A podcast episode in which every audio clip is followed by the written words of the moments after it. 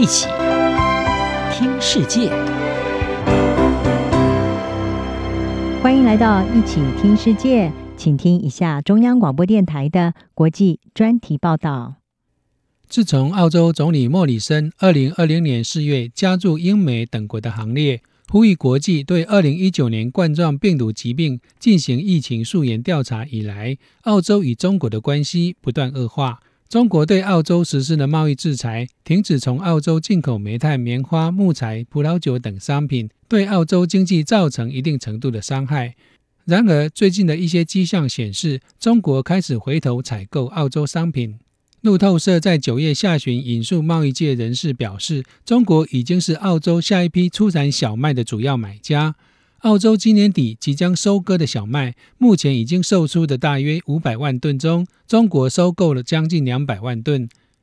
英国金融时报也指出，中国已经在十月允许少量的澳洲煤矿从停在中国港口的货轮上卸货，这是情势的重大逆转。再根据欧洲统计局十月五号公布的八月贸易顺差表现，尽管中澳关系紧张，但是澳洲八月对中国的出口却大增百分之五十五。在这些原物料商品中，又以煤炭的关系最为重大。分析家认为，中国正面临重大的缺电压力，北京会暂时放宽燃料煤进口的禁令。美国财经媒体 CNBC 指出，中国是工业强国，同时也是世界最大的二氧化碳排放国。中国生产的电力大多来自燃煤发电，然而主要电厂的库存已在八月来到十年低点，但在同时，国际燃煤价格却不断飙升。中国国家主席习近平九月下旬在联合国大会上作出承诺，中国的二氧化碳排放会力求在二零三零年前达到高峰值，并争取二零六零年前实现碳中和。这项承诺是对抗气候变迁的重要步骤，却也对中国的电力需求带来压力。日商瑞穗银行亚洲及大洋洲经济策略主管瓦拉丹向 CNBC 表示。虽然中国的确需要取得尽可能多的煤炭，以避免因为轮流供电导致第四季经济走缓，但是中国与澳洲的地缘政治紧张，阻碍了中国从最方便的来源澳洲取得高发热量的煤炭。因此，国际能源顾问公司伍德麦肯兹分析师辛明顿向日经亚洲指出，在中国应对二十年来最棘手的电力危机之际，有迹象显示。中国可能正在软化他们对澳洲煤炭的立场，情势如此发展不免令中国尴尬，但非仅于此。国立澳洲大学经济学教授阿姆斯壮向日经亚洲表示，受惠开放的多边贸易系统，澳洲已能为许多受到制裁的产业集团找到其他出口市场，但中国人试图利用十分透明的方式以经济制裁胁迫澳洲，反而对自己的声誉造成很大的损害。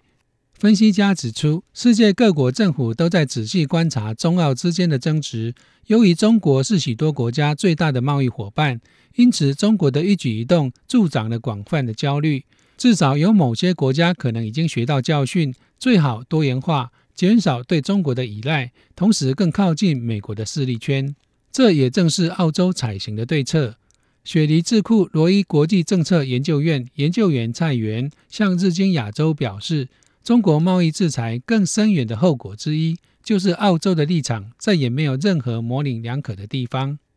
向美国靠拢，促成澳洲在九月间加入以美国和英国的三方战略联盟。澳洲总理莫里森声称，这是自从七十年前跟纽西兰和美国签订美澳纽防卫公约以来，实现澳洲国家安全利益最重要的倡议。